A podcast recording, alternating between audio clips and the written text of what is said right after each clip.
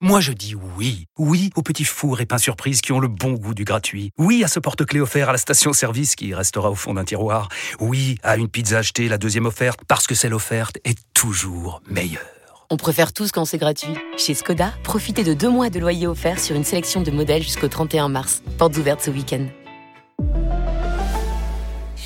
Deux loyers offerts après premier loyer en LLD 37 mois sur toute la gamme Skoda, Orenia et Enya Coupé, si accord par Volkswagen Bank. Détails sur skoda.fr. Pensez à covoiturer. Vous écoutez RMC. L'invité du jour. Je devrais même dire, on parle crise du logement, parce que logement désormais euh, rime avec crise. Bonjour euh, Guillaume Casbarian. Bonjour Apolline. Il y a du boulot, vous êtes le nouveau ministre du logement. Je vais tenter de résumer. Il y a 30 000 loge- logements à construire. Il y a des particuliers qui n'arrivent pas à obtenir de prêts. Il y a le secteur du bâtiment qui dit être au bord de la crise. Il y a un milliard d'euros d'économies cette année sur ma prive rénov. Il y a des nouvelles économies qui sont censées arriver puisqu'il n'y a plus de sous dans les caisses. Et il y a 2,6 millions de Français qui attendent un logement social. Quand vous voyez tout ça sur la table, vous choisissez quoi en priorité? Bah, tout à fait, vous avez, vous avez raison de dire que c'est une crise qui est profonde, crise de la demande, crise de l'offre. Demande parce que les gens n'arrivent pas à emprunter, parce que les taux ont augmenté et que faire un prêt bancaire c'est devenu très compliqué. Crise de l'offre parce que quand des candidats à la location essayent de trouver quelques offres en agence immobilière, ils en trouvent pas. Et parce que les chiffres de la construction, comme vous l'avez dit, sont très très faibles. Donc crise de la demande et crise de l'offre en même temps, au même moment, de façon assez historique. Ce qu'on essaye de faire, c'est de déverrouiller et la demande et l'offre.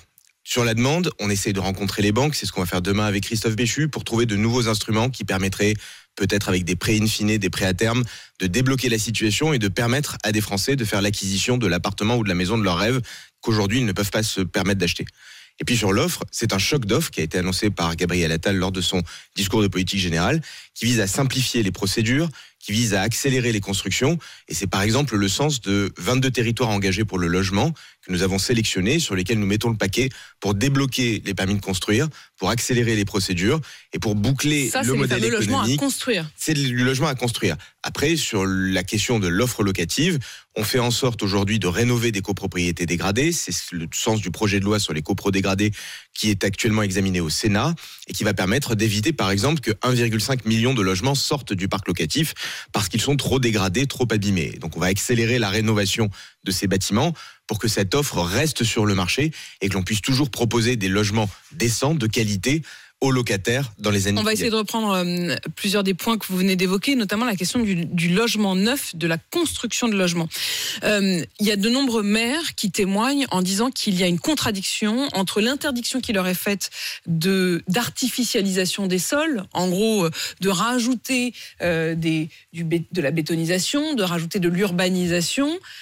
Ça, ils sont extrêmement contraints par les normes et dans le même temps d'essayer de, construire. Est-ce que l'on se retrouve avec le même problème finalement qu'avec les agriculteurs, c'est-à-dire que les normes qui partaient d'un bon sentiment ont freiné, bloqué l'initiative Alors, les deux ne sont pas incompatibles. Effectivement, ce qu'on demande aux élus, c'est de réduire le rythme d'artificialisation. C'est pas de l'interdire, c'est de réduire le rythme. Mais pourquoi? Vous avez parlé des agriculteurs. Nous souhaitons protéger les terres agricoles. Si demain, tous les champs, euh, nous les bétonisons et qu'il n'y a plus d'agriculture, on ne pourra pas atteindre l'objectif non plus de souveraineté alimentaire. Donc, on a besoin de ralentir le rythme d'artificialisation. Donc vous allez Et maintenir ça, vous n'allez pas Donc, alléger sur ce ces sujet-là, normes-là. On a un- une ambition qui est claire. On l'a déjà d'ailleurs adapté avec les sénateurs pour donner un peu de flexibilité, Construire plus en hauteur du calcul un certain nombre de projets. Mais effectivement, il va falloir faire avec un rythme d'artificialisation qui sera plus faible à l'avenir. Mais vous, vous venez de le dire à l'instant, il y a des solutions pour construire différemment, pour densifier. Par exemple, le fait de monter de quelques étages permet d'amortir le prix du foncier qui du coup va augmenter dans les années qui viennent. Le fait de densifier quand l'on peut, ça permet de construire plus d'offres de logements sur un même terrain foncier. Le fait éventuellement sur des prêts un peu innovants de sortir le prix du foncier et d'avoir des mécanismes de financement qui sortent le prix du foncier du calcul, là aussi c'est de nature à améliorer le système. Donc on va essayer de trouver des solutions pour faire en sorte que cette règle sur l'artificialisation, cette ambition pour l'agriculture, pour l'écologie ne soit pas incompatible avec plus d'offres de logements. On fait le maximum, mais il faut garder une ambition quand même Et puis il y importante a une et, chose ne que pas j'ai que j'ai pas tout à fait comprise et, et qui justement là encore pose la question de quelle quelle ville pour demain, quelle quelle part d'artificialisation des sols, c'est le rapport au pavillon. Euh, votre euh, euh, l'une de vos précédentes collègues, la ancienne ministre du logement Emmanuel Vargon, avait estimé que le modèle du pavillon, le modèle de la maison individuelle, était daté. Que à une époque où le prix de l'essence, ou l'usage de la voiture, ou le prix de l'énergie même pour tenter de chauffer des maisons individuelles, tout cela rendait caduque et le, pavillon. Et puis on a eu Gabriel Attal qui il y a deux semaines dit c'est le rêve français, le rêve français qu'il ne faut pas tuer de la maison individuelle. En, en trois ans, c'est deux discours radicalement différents. Mais- Qui croire? Gabriel Attal a parfaitement raison de dire que c'est un rêve de beaucoup de Français que d'avoir un petit pavillon, un pavillon avec un petit jardin. Allez-vous le favoriser donc, ce rêve? C'est ça la En question. tout cas, on veut préserver totalement ce rêve, cette aspiration des Français. Vous pouvez pas aller contre d'ailleurs un rêve et contre une aspiration profonde euh, des Français. La réalité, c'est comment est-ce qu'on l'accompagne, comment est-ce qu'on la rend possible, comment est-ce qu'on permet également à des personnes Pour vous, ça n'est pas obsolète. Le, pavi- le, Et le absolument rêve pas. du pavillon, Non, le au pavillon. Moment où le coût de l'énergie, c'est-à-dire que vous n'êtes pas du tout d'accord avec Emmanuel Vargon, Ce que je dis, il faut du logement pour tous. Il y a des qui était situations ministre dans du logement de Gabriel. dans de- les zones urbaines, d'Emmanuel Macron, hein. dans les zones urbaines fortement densifiées, compliqué à Paris Centre de trouver un pavillon avec jardin. Bon, donc les choses Non, sont mais complètement ne- différentes. Ne, ne jouez Mais pas là-dessus, euh, Guillaume.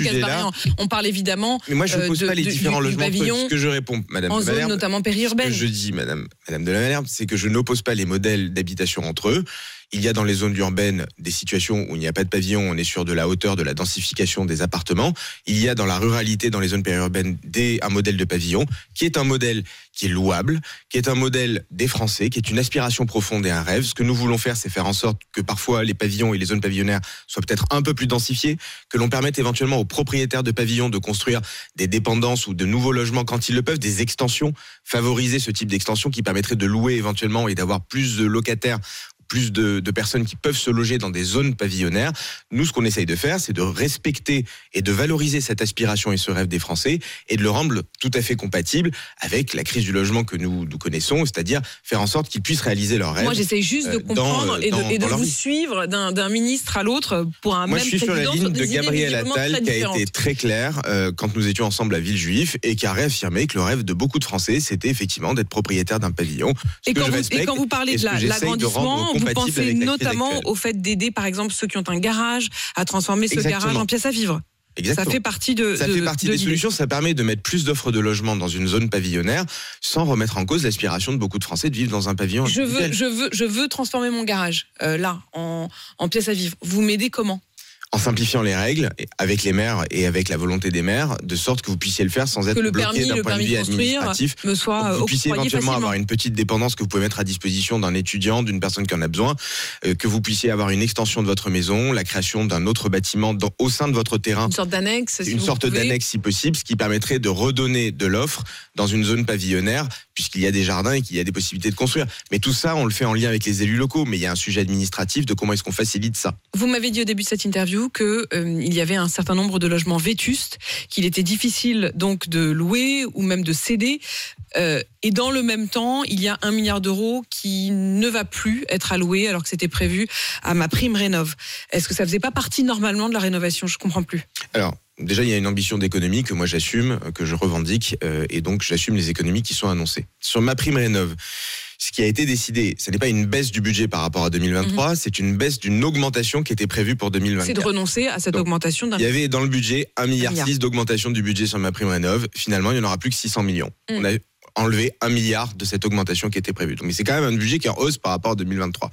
On a un enjeu en réalité de consommation de ce budget-là. C'est-à-dire qu'aujourd'hui, le tuyau est parfois bouché. Et ce que nous disent les artisans, c'est que c'est trop compliqué parce que ma prime rénov, il y a besoin parfois d'un accompagnateur euh, pour, euh, pour le faire quand c'est des rénovations complexes. Il y a des labellisations, par exemple RGE, qui peuvent être parfois complexes. Et il y a parfois des monogestes, des changements simples, par exemple de chaudière, de système de chauffage, qui ne sont pas pris en charge.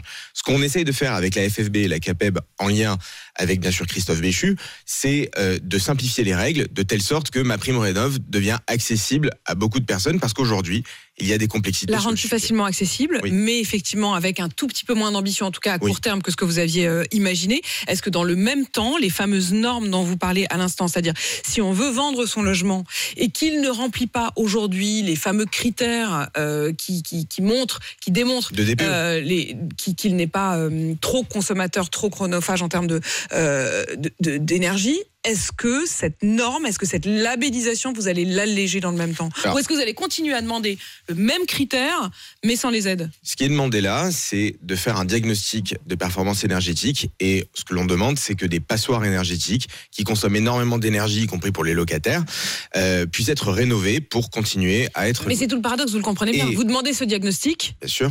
Et en même temps, vous donnez plus les sous pour la rénovation. Si, on continue à donner les sous. C'est quand même le troisième budget du ministère. Je peux vous assurer que c'est un des plus gros budgets du ministère euh, du logement. Donc, euh, pas d'inquiétude sur le fait qu'il y a bien un budget Mm. et que l'enjeu, c'est d'ailleurs plutôt de le consommer.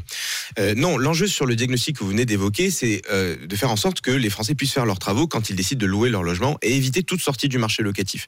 Et on a pris la décision avec Christophe Béchu, par exemple, de simplifier ce DPE et de faire en sorte pour les petites surfaces, les petits studios, les moins de 40 mètres carrés, on ait une révision de l'algorithme qui permette de mieux prendre en compte le chauffage euh, sanitaire, de l'eau chaude sanitaire, dans le calcul. Concrètement, ça veut dire que vous allez avoir 140 000 logements qui vont sortir des catégories F et G et repasser dans un DPE qui Et est donc supérieur à nouveau et qui sont potentiellement coup, sur le sont marché. totalement sur le marché. Et ce sont des petites surfaces sur lesquelles on avait remarqué qu'il y avait un biais de calcul dans l'algorithme.